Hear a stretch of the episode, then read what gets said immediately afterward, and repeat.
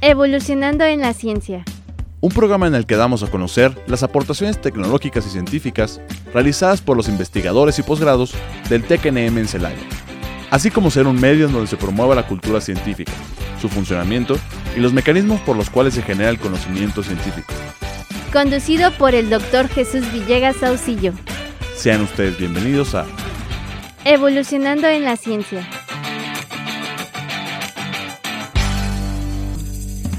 Jesús Villegas Auxillo les envía un cordial y afectuoso saludo, dándole la bienvenida al ciclo de divulgación de la ciencia del Tecnológico Nacional de México en Celaya, titulado Evolucionando en la Ciencia, a través de XHITC, Radio Tecnológico de Celaya, el sonido educativo y cultural de la radio en el 89.9 de FM e Internet, y también a través de Spotify. Para comunicarse y darnos a conocer sus comentarios por correo electrónico al correo este junto y sin espacios, evolucionando en la ciencia, arroba itcelaya.edo.mx y al número 461-150-0356 a través de WhatsApp. Para algún comentario, sugerencia o algún tema que deseen que abordemos, pues estamos prácticamente a la orden.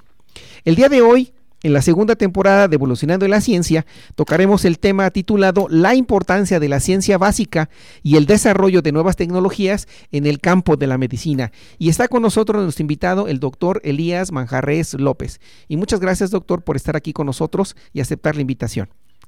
Muchas gracias, doctor Villegas. Eh, es un gusto para mí el estar aquí eh, y pues estar en esta charla. Y pues eh, les mando un afectuoso saludo ¿verdad? a todos los radioescuchas y pues espero sea de su interés eh, esta charla. No, pues al contrario, doctor, muchas gracias por aceptar la invitación y, y la verdad, en caso muy personal, es un tema bastante interesante y ahorita, bueno, pues platicaremos un poquito más sobre, sobre el tema, ¿no? Como ustedes saben, pues bueno, parte de la temática de este programa Evolucionando en la Ciencia, pues hablar sobre la trayectoria y la formación que ha tenido en este caso el doctor Elías Manjarres López. Y bueno, él, él estudió la licenciatura en física por la Benemérita Universidad Autónoma de Puebla. Posteriormente realizó la maestría en ciencias fisiológicas por la Universidad eh, por la eh, Benemérita Universidad Autónoma de Puebla. Posteriormente realizó el doctorado en fisiología, biofísica y neurociencias en este caso por el Sinvestap, unidad Zacatenco que se encuentra en la Ciudad de México, recordando que el Sinvestap forma parte del Instituto Politécnico Nacional. Realizó estancias de investigación como profesor visitante en el Instituto de Física Interdisciplinar y Sistemas Complejos de la Universidad de, las Islas Balearias en España. Posteriormente fue profesor visitante de la Clínica Neurológica de la Universidad de Freiburg en Alemania. Dentro de su adscripción actual es responsable del Laboratorio de Neurofisiología Interactiva del Instituto de Fisiología de la Benemérita Universidad Autónoma de Puebla. Dentro de sus distinciones actuales, pertenece al Sistema Nacional de Investigadores con el nivel 3. Cuenta con perfil deseable y es miembro de la Academia Mexicana de Ciencias. Dentro de su producción científica, cuenta con 70 artículos publicados en el Journal Citation Report, así como también tiene 11 tesis de licenciatura, 27 de maestría y 28 tesis de doctorado. Dentro de sus líneas de investigación se encuentran las propiedades emergentes de poblaciones neuronales en el cerebro y la médula espinal. También de otra de sus líneas es el desarrollo de tecnologías con aplicación en la medicina.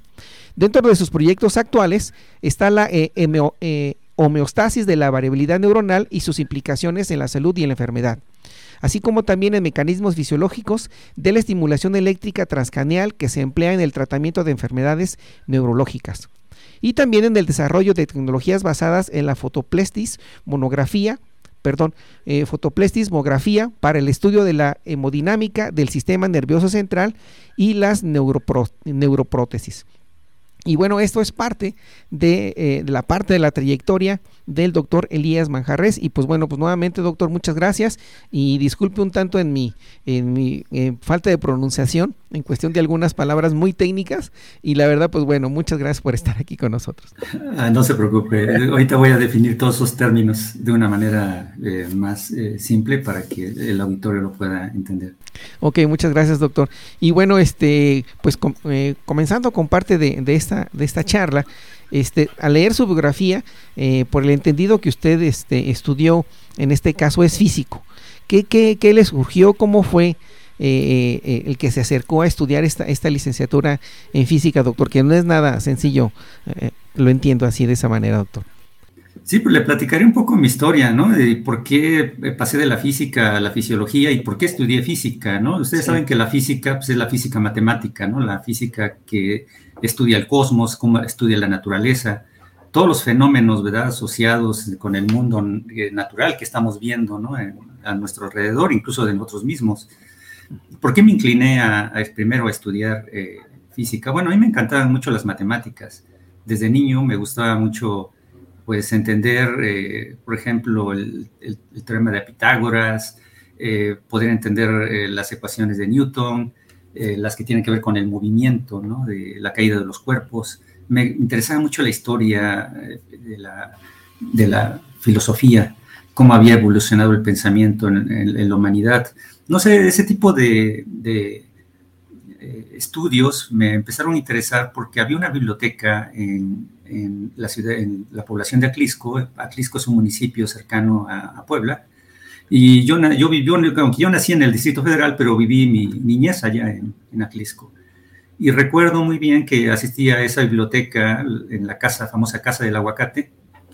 Y en la, en la Casa del Aguacate había una biblioteca de la República Democrática Alemana en aquel, aquel entonces, cuando todavía no había caído el muro de Berlín. Entonces estaba, eh, eh, habían donado una gran cantidad de libros muy, muy buenos. Y esos libros eh, que estaban ahí en, la, en, esa biblioteca, pues este, versaban mucho sobre filosofía, versaban mucho sobre historia, matemáticas, y había un profesor ahí, bueno, todavía está, es responsable de esa biblioteca, el, el doctor Jesús Pérez, eh, y recuerdo muy bien que él, eh, como buen matemático de aquí de la universidad, había hecho su postdoctorado, de hecho, en la NASA, eh, había tenido una gran cantidad de estudios, pero él hacía labor altruista en, en Aclisco.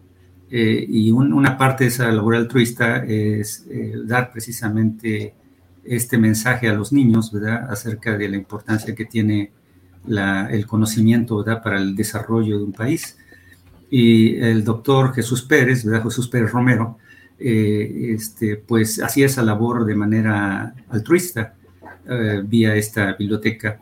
Y yo me acuerdo que cuando estaba yo en la secundaria, en la prepa, me gustaba mucho ir a esa biblioteca a estudiar. Eh, entonces eh, me, daban permiso, ya hasta me conocían el bibliotecario, ¿no? Me daba permiso a pasar a los estantes a ver los libros. Y entonces pues entraba, ¿no? Así de, de, niño, entraba con esa inquietud porque yo no tenía libros en mi casa, este, pues teníamos ciertas carencias, ¿no? Que no nos permitía tener ese tipo de lujos, pero de alguna manera eh, la biblioteca pues nos, me estaba dando mucho más, ¿no? Y entonces este, yo aproveché todo eso. Me acuerdo haber leído libros de, de Einstein, de Newton, eh, los clásicos, ¿no? Eh, y, todavía complementado con pláticas que nos daba el doctor Jesús Pérez Romero eh, y que nos, nos reunía. Me, acuerdo que me dijo una vez, oye, tú estás, este, ¿por qué vienes mucho a la biblioteca? ¿Te gusta mucho este, leer? ¿Qué te gusta leer? Dije, no, pues a mí me gusta mucho leer sobre la filosofía, la matemática, y esto. Dice, oye, pero yo soy matemático, si quieres, pues podemos hacer una reunión, ¿verdad? Sabatina, y reúne a algunos compañeros y pues vénganse y les dije a mis compañeros, ¿no? De la, de la prepa, pero nadie quiso. Pero, pero este, había algunos eh, este, estudiantes que también asistían a la biblioteca de otros lugares y nos reunió, me recuerdo muy bien, nos reunió el doctor Pérez Romero y todos los sábados nos explicaba eh, matemáticas a nivel más avanzado, ¿no? Ya de lo que sabíamos en la prepa. Y entonces nos, nos dijo, oye, ustedes no quisieran este, apoyarme a que hagamos una labor altruista para que enseñemos a los niños, ¿verdad? De, de la primaria o de la secundaria que quieran venir a aprender matemáticas, eh, ustedes que ya han aprendido mucho conmigo, pues este, podrían apoyarme. Y sí, y hasta íbamos a los pueblitos, bien que me acuerdo, ¿no? A, dar algunas conferencias inclusive. este, a todos los pueblitos que están alrededor de Aclisco, son poblaciones muy pequeñas, eh, pero pues eh, de alguna manera me acuerdo haber dado alguna conferencia sobre, sobre los planetas, el cosmos, y pues esto era a partir de las lecturas, ¿no? Que uno hacía en, en esa biblioteca y lo que nos explicaba el doctor Jesús Pérez Romero. Entonces yo le debo mucho al doctor Jesús Pérez Romero ese imprinting, dice esa huella, ¿no?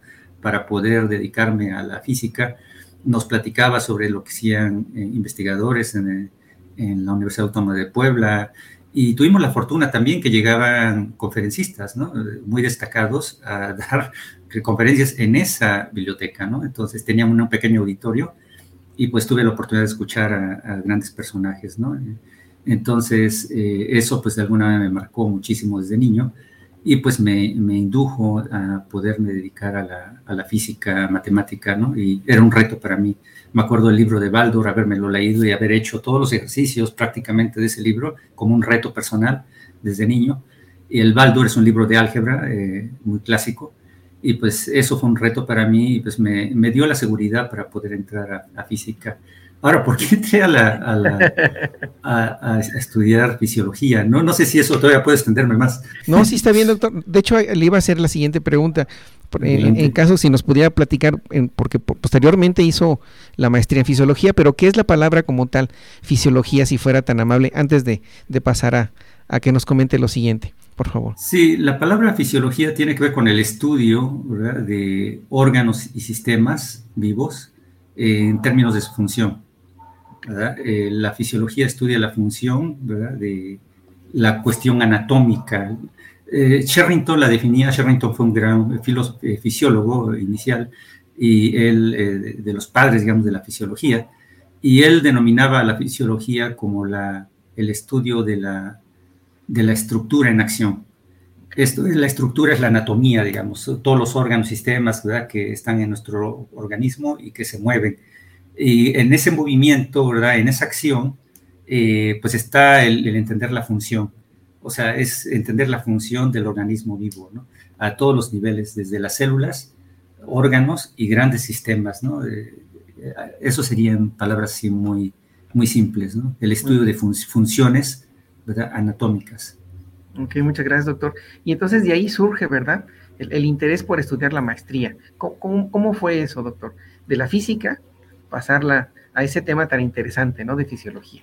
Pues hay una, hay una historia también paralela, interesante, este, bueno, que me pasó, ¿no? En mi niñez, que me recuerdo a mi abuelo, eh, este, pues siempre en las vacaciones, eh, siempre me enviaba a trabajar en las carnicerías de mis tíos. Mis tíos allá en Aclisco tienen carnicerías, todos prácticamente se dedicaron al negocio que, que mi abuelo les heredó y me decía, no tienes que ir a trabajar al mercado con tu tío eh, para que aprendas un oficio.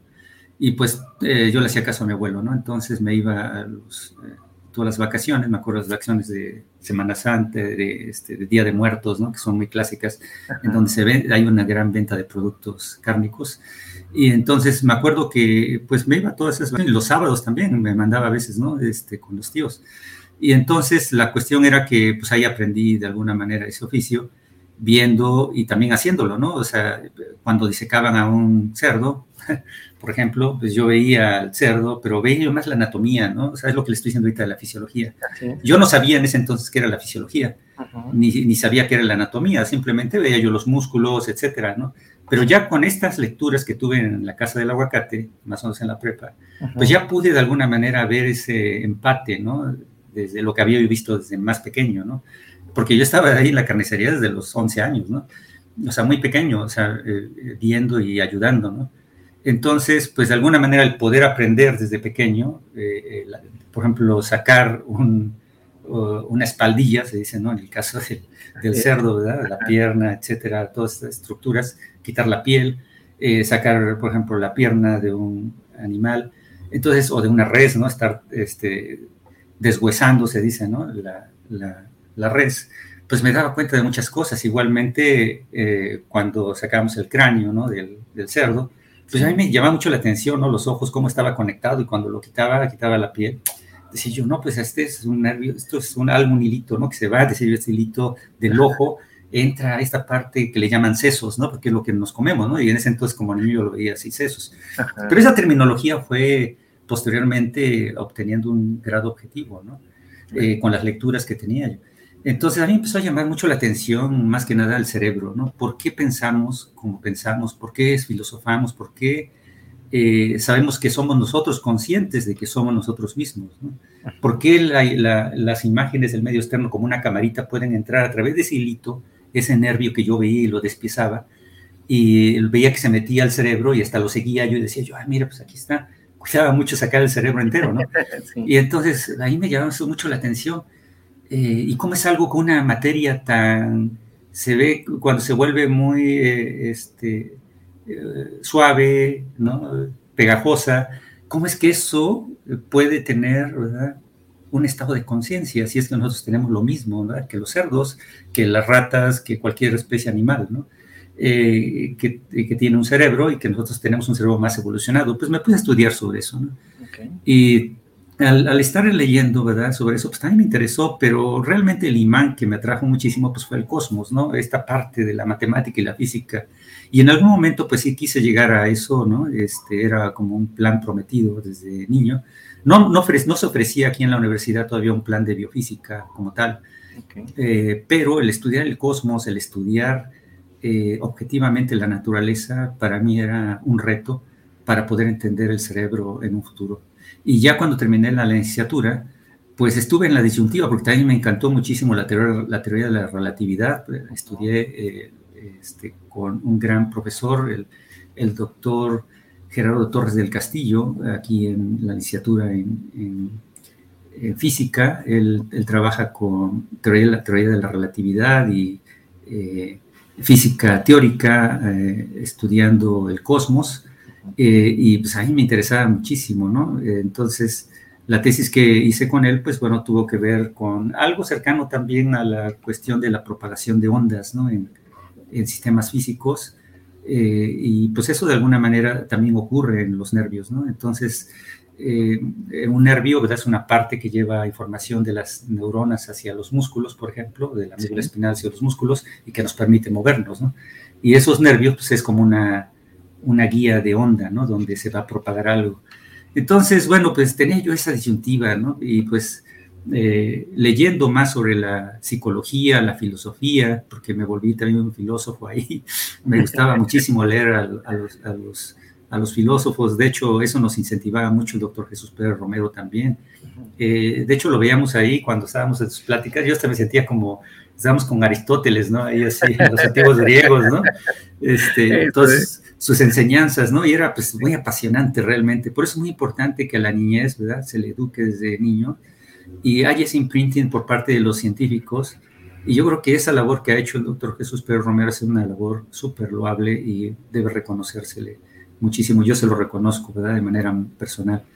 Y pues eso, eso me marcó y pues de, hecho pues dije, pues me voy a ir entonces a la, a, la, a la, fisiología, vamos a estudiar el cerebro, vamos a estudiar qué es lo que está pasando, ¿verdad? porque también había, hay ecuaciones hay ecuaciones matemáticas que describen la naturaleza eléctrica del cerebro. Y pues fue la parte por donde me dirigí y pues me sirvió muchísimo, ¿eh? les diré, porque la fisiología, o sea, el estudio de las funciones de los órganos y sistemas eh, los seres vivos, ocupa muchísimo la objetividad de las ecuaciones matemáticas para poderlas entender de una manera eh, más cercana a la realidad, ¿no? Que, que, si lo estudiamos por la pura observación. Ok, pues muchas gracias, doctor. Y ya después de ahí, de, lo que de esta introducción que nos está dando, pues surge ya prácticamente el doctorado, ¿no? Que ya posteriormente lo realizó en allá en el Simvestat en este caso en la unidad de este Zacatenco, donde nos, hizo favor de compartir parte de su biografía. ¿Y ahí cómo fue eso, doctor?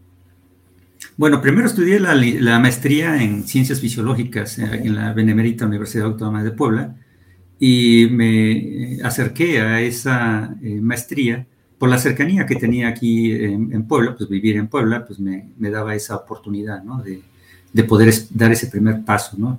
Eh, inicialmente iba yo a entrar a la Sinvestar, me acuerdo, ¿no? A la maestría, pero decidí entrar aquí a la, a la maestría en ciencias fisiológicas porque había un doctor, el doctor este, eh, Oscar Díez Martínez, que, un neuroanatomista, ¿verdad? Que me dijo, este, es que para un físico es más fácil estudiar la, medicina, ¿verdad? Que para un médico estudiar la matemática.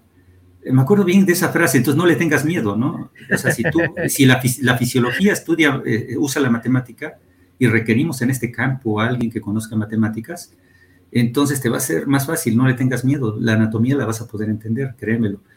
Y este, incluso a un médico le va a costar mucho más trabajo poder lograr entender la parte matemática para entender la fisiología, de una manera objetiva, ¿no? Entonces, bien, es que me, se me grabó eso, entonces eso, pues, de alguna manera me motivó, fue un reto para mí, ¿no? Y, pues el, poder este, decir, bueno, sí puedo, voy a estudiar a neuroanatomía, voy a estudiar, neuroanatomía es la anatomía, las partes de las neuronas y cómo se integran estas neuronas en los sistemas. La neurona es una célula ¿verdad? especializada del cerebro, así como las células de la piel, pero está especializada, está en el cerebro. Entonces, estas, estas neuronas pues tienen actividad eléctrica y esa actividad eléctrica pues se puede entender con matemáticas. Y entonces fue un reto para mí y pues me puse a, estudiar la neuroanatomía de manera muy seria con él y otros profesores, por supuesto, de, de, ahí, ¿verdad?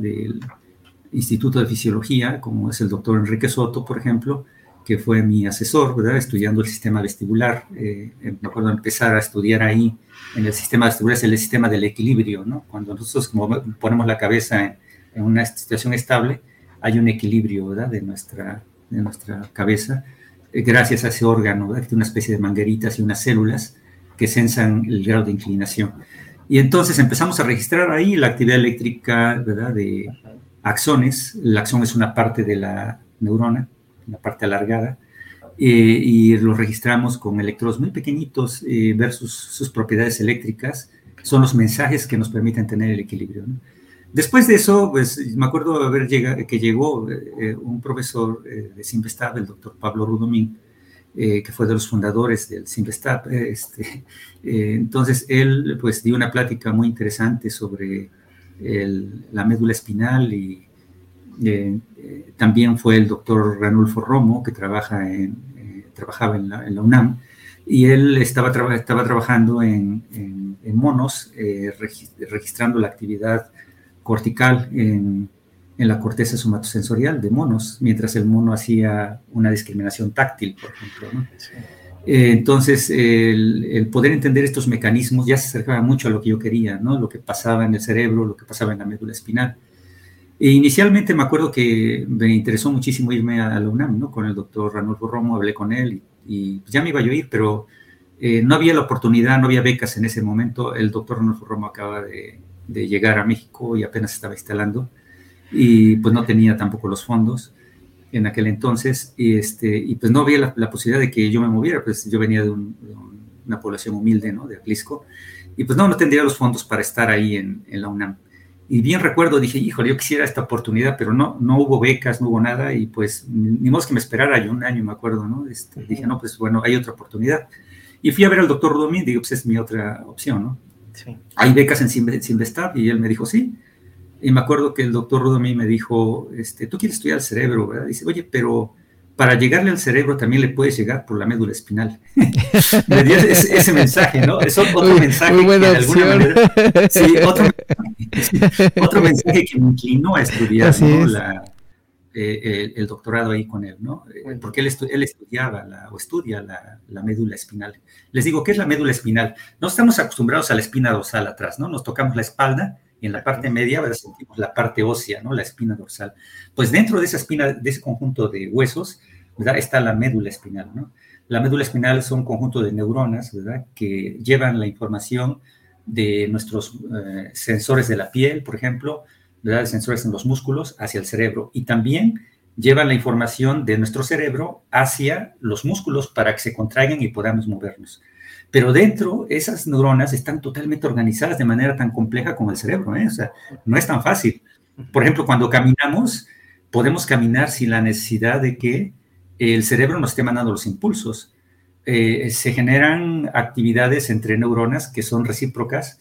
Una neurona inhibitoria contacta a otra neurona inhibitoria y eso da una alternancia, o sea, se activa una y después la otra, porque una se inhibió y la otra se desinhibe porque la inhibición de la inhibición da una excitación. Entonces, por eso es que al ser inhibitorias recíprocas, empiezan a alternar. Y si eso se conecta con músculos alternantes, por ejemplo, eh, cuando caminamos, los músculos se llaman que flexores, los que flexionan, y extensores, los que hacen la extensión de la extremidad, pues caminamos, ¿no? Entonces hay flexión y extensión. Bueno, esas neuronas que están ahí, en esa parte de la médula espinal, eh, permiten el movimiento, se llama de locomoción y esas neuronas se les llama en conjunto eh, generadores centrales de patrones.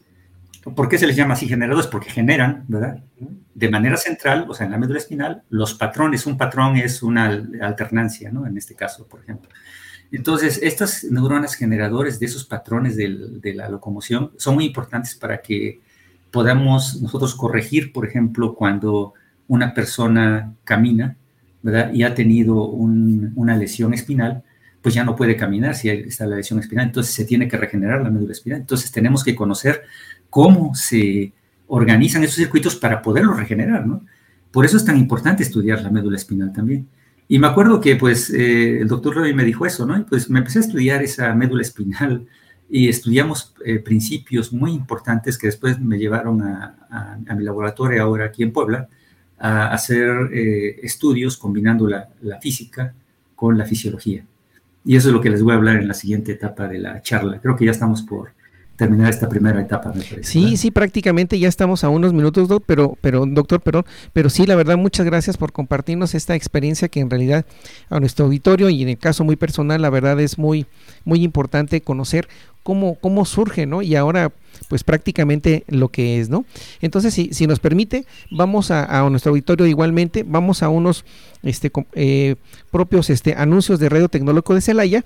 Y recuerden, amigos, que estamos platicando con el doctor Elías Manjarres López, quien nos está hablando como parte de la importancia de la ciencia básica y el desarrollo de nuevas tecnologías en el campo de la medicina. Regresamos en unos momentos, por favor, no, no, se, no se despeguen de su aparato receptor. Gracias. Regresamos en unos minutos.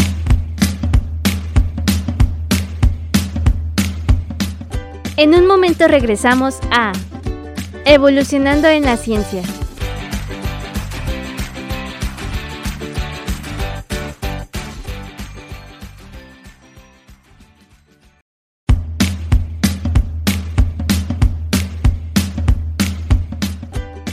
Estamos de regreso en Evolucionando en la ciencia.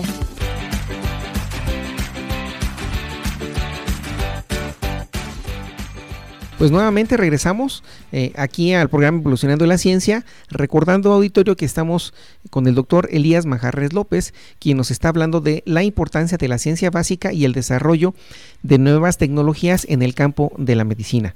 Y bueno, doctor, pues eh, nos quedamos ¿verdad? En, en, en, la parte de, para tocar el tema relacional a, las líneas de investigación, que prácticamente son dos, que es las propiedades emergentes de poblaciones neuronales en el cerebro y la médula espinal.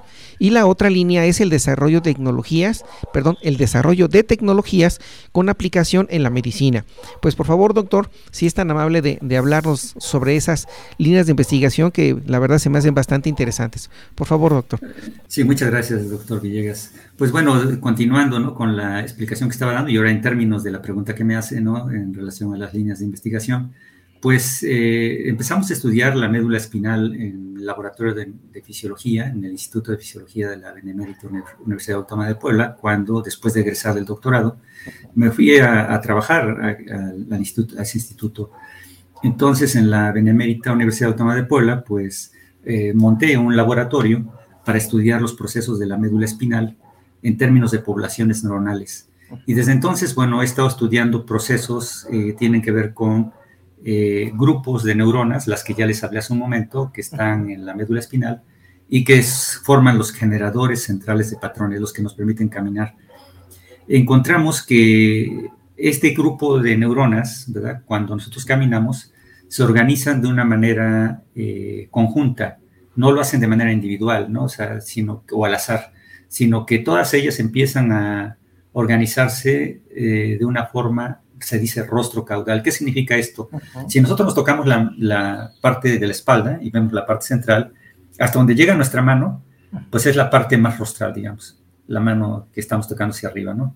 Si vamos hacia abajo, ¿verdad? Este, pues ya la parte más caudal, ¿no?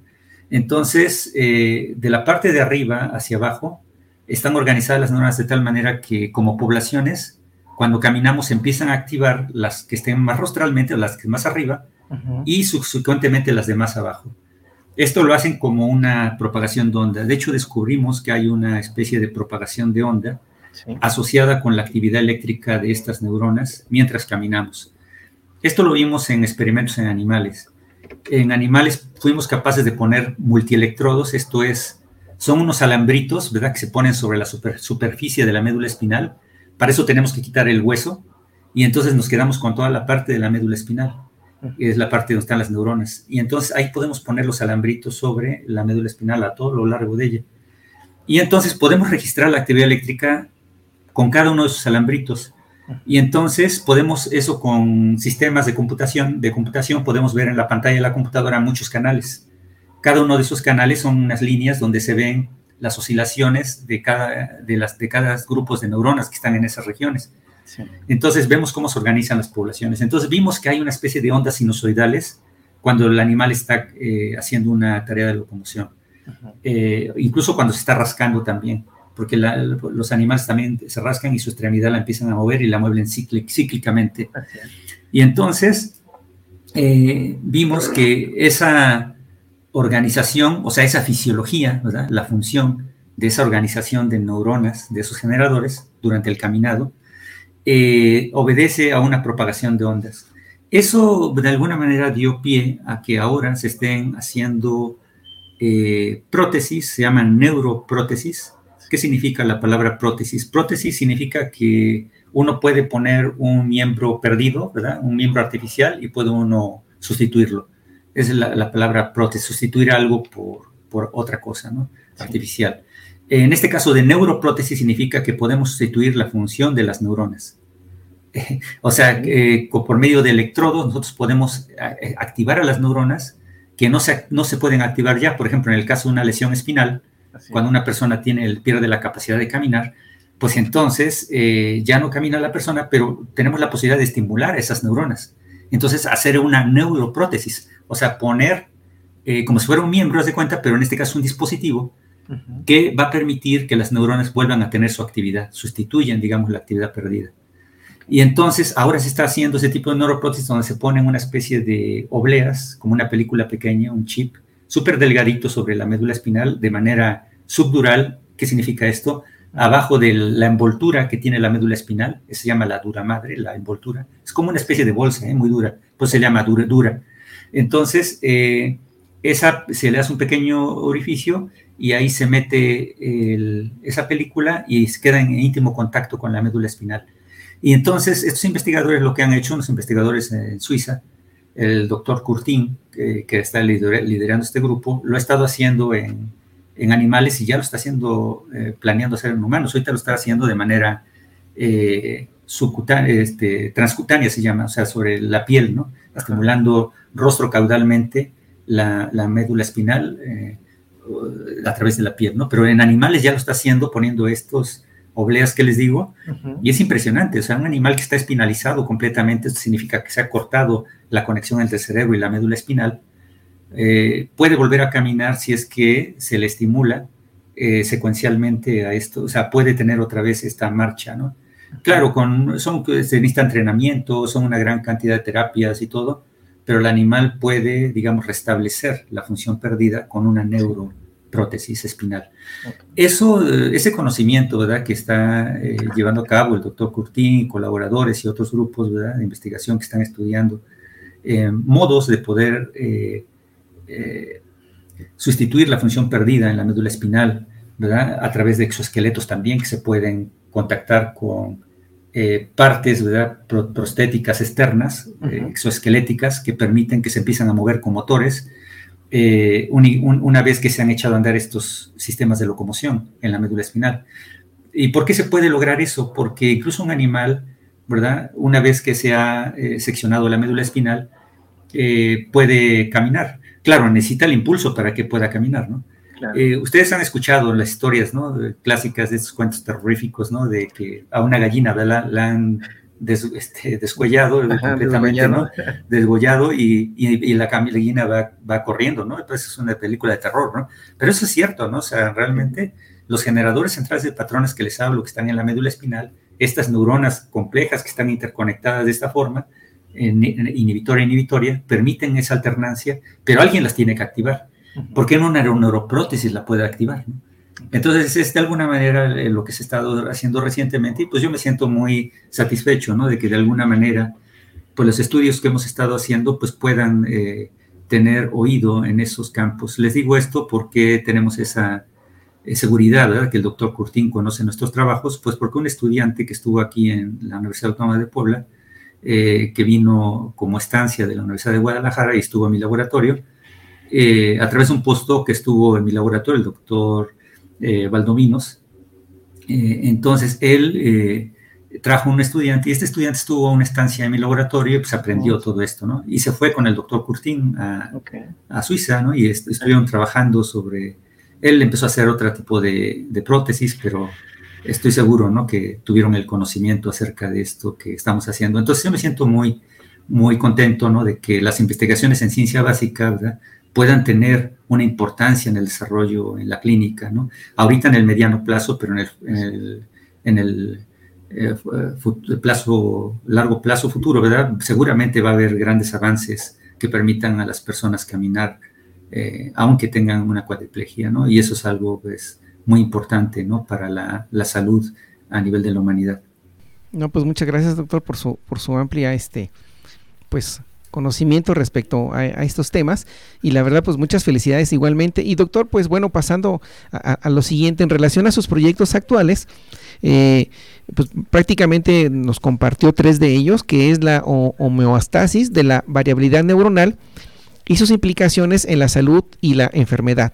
Y la otra es los mecanismos fisiológicos de la estimulación eléctrica transcraneal que se emplea en el tratamiento de enfermedades neurológicas y el otro este, parte de los proyectos es desarrollo de tecnologías basadas en la fotoplestismografía para el estudio de hermodinámica del sistema nervioso central y la neuroprótesis, que de hecho nos mencionó un poquito en relación a estos tres proyectos actuales, pero si nos puede ampliar un poco más, doctor, se lo vamos a agradecer mucho. Gracias.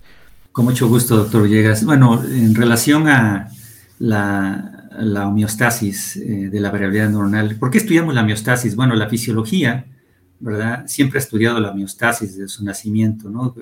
Con Cannon, ¿verdad? En 1928, 1929, Walter Cannon, un eh, fisiólogo estadounidense, eh, estableció, acuñó este término homeostasis. La palabra homio viene de, la raíz eh, etimológica. Homio significa algo homogéneo, ¿no? Algo similar. y estasis significa algo estático, ¿no? Algo estable. Entonces, homeostasis significa que se mantenga estable algo similar. O sea, entonces, o de manera similar se, mantenga algo estable, ¿no? A lo largo del tiempo. O sea, una similitud en la estabilidad a lo largo del tiempo. Eh, ese tipo de estabilidad, pues la tienen nuestros sistemas fisiológicos, por ejemplo, el control de la temperatura, eh, lo tiene la respiración, la frecuencia respiratoria, la frecuencia cardíaca, eh, entonces nosotros, por ejemplo, si corremos, sudamos para que pueda haber un control de la temperatura. Eh, entonces eh, hay ciertos señalamientos con retroalimentación, se le llama, o sea, que va hacia el sistema nervioso central y regresa la información para que los sistemas puedan autocontrolarse. Incluso órganos mismos pueden tener control homeostático de manera independiente. la cuestión es si la variabilidad de alguna manera puede representar o pueda tener más bien un control homeostático. ¿Qué significa la variabilidad? Bueno, cuando nosotros, por ejemplo, eh, nos eh, pegamos en la rodilla, tenemos un reflejo, ¿no? El reflejo de, estiramiento. el famoso reflejo patelar, ¿no? Que hemos visto que los médicos tienen con un martillito, pegan en la, parte de la patela de la rodilla y ¡pum! da la, la retira. Ustedes lo pueden hacer en su casa. Si se pegan en la parte de la rodilla, van a ver que la, la levantan, ¿no? De pronto la pierna, ¿no? Ese reflejo, ¿verdad? Este, es variable, o sea, aunque demos la misma intensidad de estímulo, una vez es más grande, otra vez más pequeño, otra vez más grande, pequeño, pero hay una variabilidad. el doctor Rudomín en Simvestal empezó a estudiar esa variabilidad hace mucho tiempo, en los años, en el año 67, 69, y vio que se puede controlar de manera presináptica a nivel de la médula espinal. De hecho, él publicó un trabajo muy importante en la revista Nature en ese entonces, en donde eh, en los años 69 le digo, este, se veía cómo se podría controlar eh, por una inhibición eh, de una neurona, de un conjunto de neuronas sobre otras neuronas que controlan el reflejo monosináptico, este que les acabo de mencionar. Y vio cómo esa variabilidad se podía controlar de, de manera exitosa. bueno, si quiere decir que la variabilidad puede tener un cierto control Bueno, ese imprinting, ¿verdad? Que me dejó esos estudios del doctor Rudomín, pues me han llevado ahora a estudiar la variabilidad, pero no solo en la médula espinal, sino a nivel del cerebro y muchos sistemas. A nivel de la, del cerebro, pues los tiempos de reacción, por ejemplo, ¿no? Cuando nosotros tenemos un tiempo de reacción, o sea, alguien este, te dice, a ver, vas a oprimir una tecla una vez que veas un, un parpadeo en la pantalla, pum, y tú oprimes la tecla. Y entonces hay una cierta latencia, ¿no? Un tiempo de reacción para que tú hagas eso. Igualmente, cuando vemos el semáforo y frenamos, ¿verdad? Hay un tiempo de reacción, ¿no? ¿Se han dado cuenta cuando estamos eh, formados en la fila, ¿no? De autos, estamos así, se van a tardar mucho. ¿Por qué se tardan tanto el que está hasta adelante? Lo que pasa es el tiempo de reacción. Él vio, el primero de que está en la fila, ve cómo se prende el semáforo, ¿verdad? Ya de, ya pase. Todos lo vieron, ¿no? Todos lo vimos él lo vio, pero se acumula con el siguiente y el siguiente, el siguiente, cómo ya se va a mover el siguiente, se, se, acumulan los tiempos de reacción y por eso se retrasa muchísimo ese tiempo, ¿no? Para que avancemos en la fila. Entonces, de alguna manera, esos tiempos de reacción son muy variables. Eh, entonces, esa variabilidad nos, nos lleva a que el cerebro pueda tener alguna forma de poder eh, eh, manifestar esa variabilidad. Y lo hemos visto que esto tiene que ver precisamente con las neuronas y un ruido neuronal. El ruido neuronal es aquella variabilidad, ¿verdad?, que está en el sistema nervioso y que nos permite que las señales sean variables. Entonces, eh, de alguna manera, todos tenemos nuestra propia variabilidad, nuestro cerebro ruidoso, digamos. Entonces, unos vamos a tener una mayor tiempo de reacción muy variable y otros menos variable. Entonces, así como en la médula espinal que es controlable, también en el cerebro es controlable, pero es controlable de manera homeostática. O sea, ya tiene un, estado estable. Y lo que hemos visto hasta ahora es que pacientes a los que hemos estado registrando, que tienen, por ejemplo, eh, de trastorno con déficit, de atención e hiperactividad, eh, tienen una gran variabilidad. Los, que, los autistas también tienen una variabilidad tremenda y se les mantiene durante muchísimo tiempo, a lo largo de meses. ¿eh? Este, hemos estudiado eso a lo largo de meses. y en el caso de los sujetos control, no tienen tanta variabilidad. E incluso entre los controles, algunos tienen más variedad que otros, pero no tanta como los que tienen la enfermedad, ¿no? Entonces, de alguna manera parece que el alambraje de nuestro cerebro, ¿verdad? Está, está ya estructurado, establecido, esa anatomía, ¿verdad? Para que seamos variables de una forma particular, como una huella neuronal. Entonces, de hecho, metimos una patente en relación a, un eh, sistema metodológico para detectar esta huella neuronal en términos de la variabilidad. Y ahorita pues estamos trabajando con una par de tesis doctorales en este sentido, de estos marcadores ¿no? de, de, enfermedad, en donde podemos ver qué tan variable es un cerebro con respecto a otro y cómo podemos caracterizarlo en términos de esa homeostasis de la variabilidad neuronal. Pasando al otro tema, a la otra pregunta, en, relación a la fotopletismografía, eh, la fotopletismografía es, eh, como dice la palabra foto, es de luz, Pletismos viene de las raíces etimológicas completez, algo que está lleno, y grafía viene de, medir algo, grafos, de medir. Entonces, quieres que se mide el estado de plenitud o de llenez, ¿verdad? Por medio de la luz. Eh, eso significa fotopletismografía. Y eso lo usan los famosos oxímetros. Ahorita todos con lo del COVID pues, eh, tenemos que usar un oxímetro, ¿no? Siempre ya, eh, prácticamente, ¿no? Tienes la duda, de ver cómo está mi, mi nivel de oxigenación, ¿no? De la sangre. Pues esos, esos usan precisamente la fotopletismografía, que significa que iluminan, ¿verdad? El dedo y entonces ponen un sensor en, el, en la otra parte del dedo y permite que al pasar la luz a través del dedo vea qué tan colorida está la sangre qué tan llena está, ¿verdad? De, sustancia eh, más roja o menos roja.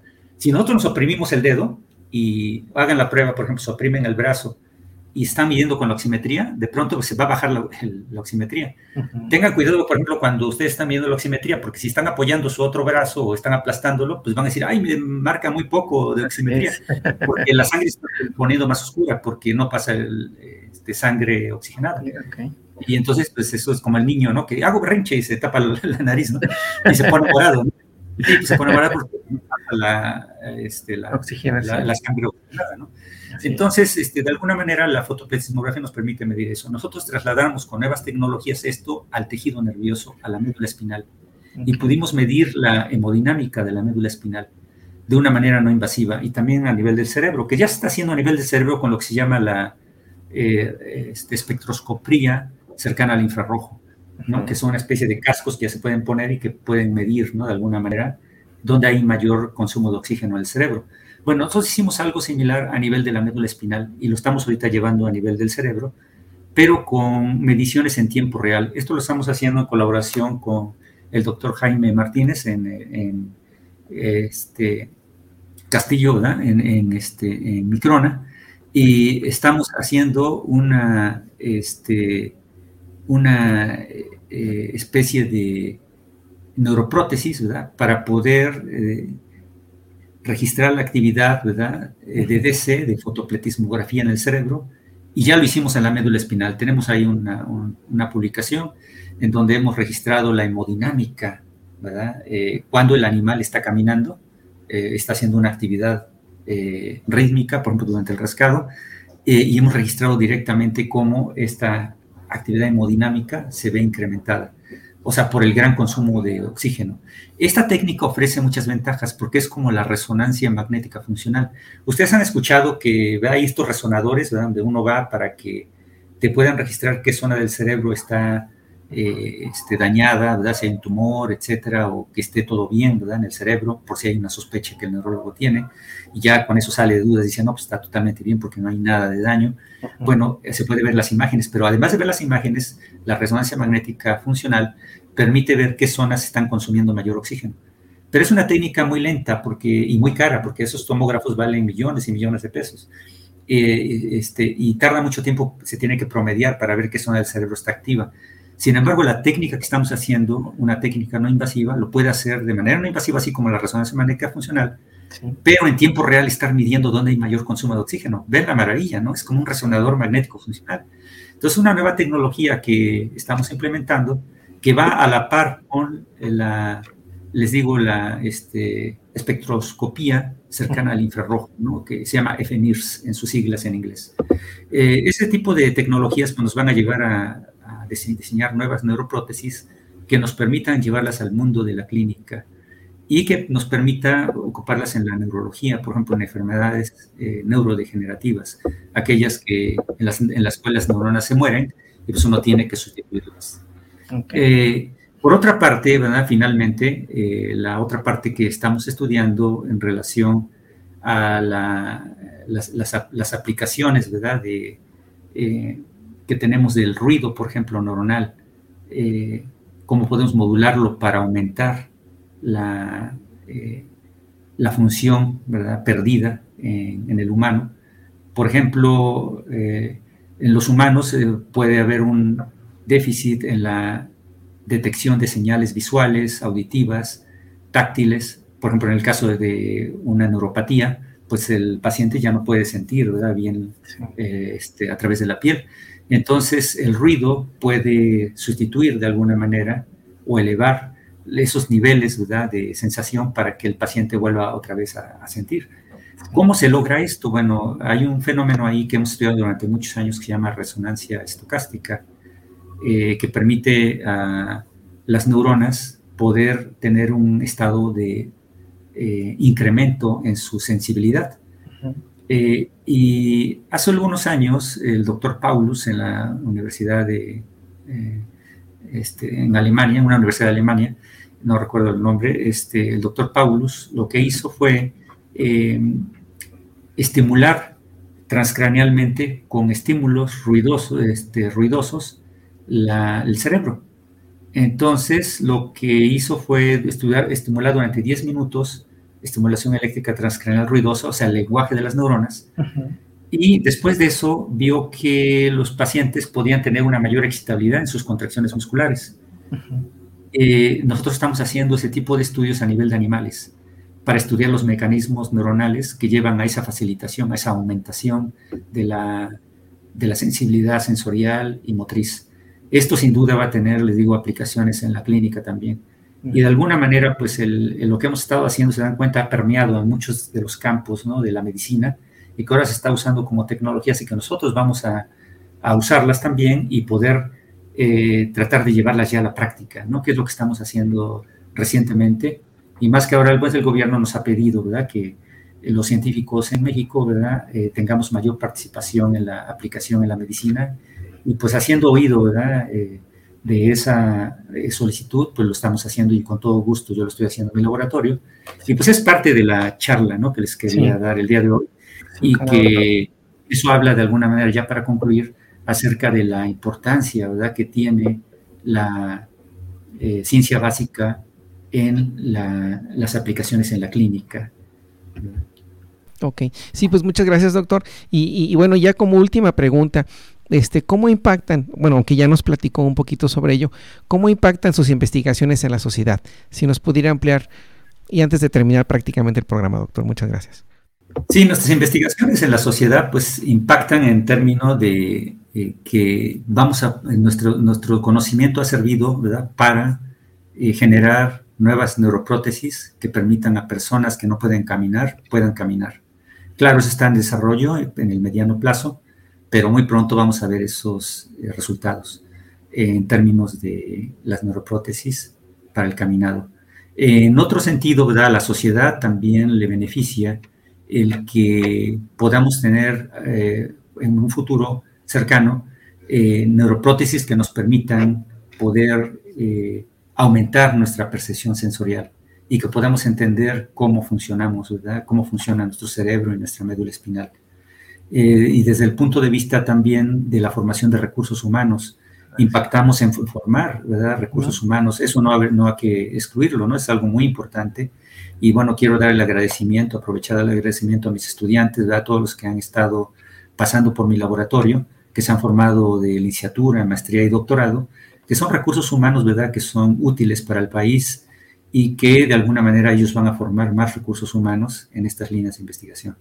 Ok, doctor. Y por cierto, este, algún correo, alguna página o algún número telefónico donde pueda algún estudiante, algún investigador estar en contacto con usted para, bueno, de rezar algún proyecto de investigación, colaboración.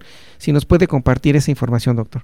Claro que sí, doctor eh, Llegas. Eh, mire, le voy a dar el correo electrónico institucional, es elías.manjarres o sea, mi nombre con, un punto de medio, arroba eh, correo.buap.mx. Y la página eh, de nuestro laboratorio es www.neuro, eh, así como el de neurona, neuro, e, phys.com, neurofis.com. También lo pueden buscar a través del famoso buscador, doctor. Ahí pueden escribir su nombre completo Elías Manjarres López, ¿verdad? Y Elías, Manjarres nada más, porque en los artículos generalmente no se pone el, último. Algunos sí lo ponen con guion, pero como a veces es un poquito largo, ¿no? Entonces, este, todos mis artículos aparecen como Elías Manjarres, entonces sería Elías Manjarres. Perfecto, doctor. Bueno, si me permite, vamos a pasar a, otra sección. Vamos rápidamente a hacerle unas preguntas rápidas, si nos lo permite. Este, por ejemplo, ¿qué, ¿qué, le gusta a usted más, la playa o el bosque? El bosque. Ok. ¿Lo dulce o salado? Salado. Ok. ¿Este café o té? Té. Ok. ¿Día o noche? Día. Ok. ¿Frío o calor? Frío. Ok. ¿Y por qué el frío, doctor? Pues el frío te, da la opción de resguardarte más fácilmente y, calentarte, ¿no? Y estar más fresco, ¿no? Este, aunque depende también que frío, ¿no? Ok, definitivamente, ¿no? Pues bueno, doctor, pues no me queda más que agradecerle, la verdad fue un, un tema bastante interesante y la verdad agradecerle por la oportunidad de, de estar aquí con nosotros en el programa Evolucionando la Ciencia y bueno, pues no me queda más que despedir el, programa y con ello, pues bueno, nuevamente agradecerle de aceptar la invitación al doctor Elías Manjarres López y a todas las personas que hicieron posible la realización de este programa, a las autoridades del Tecnológico Nacional de México en Celaya, así como también a Valeria Eugenia Guerrero Tapia, Diana Belén Rivera, Roxana Fuentes Galván, Fernando Sánchez López, Manuel Vadillo, Luis Enrique Arteaga Mate, Alexis Daniel Quintana Lasgarré, y los invito a todos los radioescuchas a que nos sigan en la próxima emisión a través del 89.9 de FM o internet en celaya.tecnm.mx o en Spotify Radio Tecnológico Celaya, el sonido educativo y cultural de la radio. Recordando enviar sus comentarios vía página oficial Radio Tecnológico Celaya en Facebook o también al correo electrónico evolucionando en la ciencia, todo junto y sin espacios, evolucionando en la ciencia arroba itcelaya.com .edu.mx y el teléfono eh, de WhatsApp 461-150-0356. Y esto fue Evolucionando la Ciencia. Se despide de ustedes su amigo servidor Jesús Villegas Auxillo. Y bueno, hasta la próxima y muchísimas gracias, doctor Elías Manjarres. Muchas gracias, queridos radioescuchas. Un saludo a todos. Gracias, doctor. Hasta luego. Hasta la próxima. Evolucionando en la ciencia. Escúchanos en el próximo episodio a través de Radio Tecnológico de Celaya, el sonido educativo y cultural de la radio.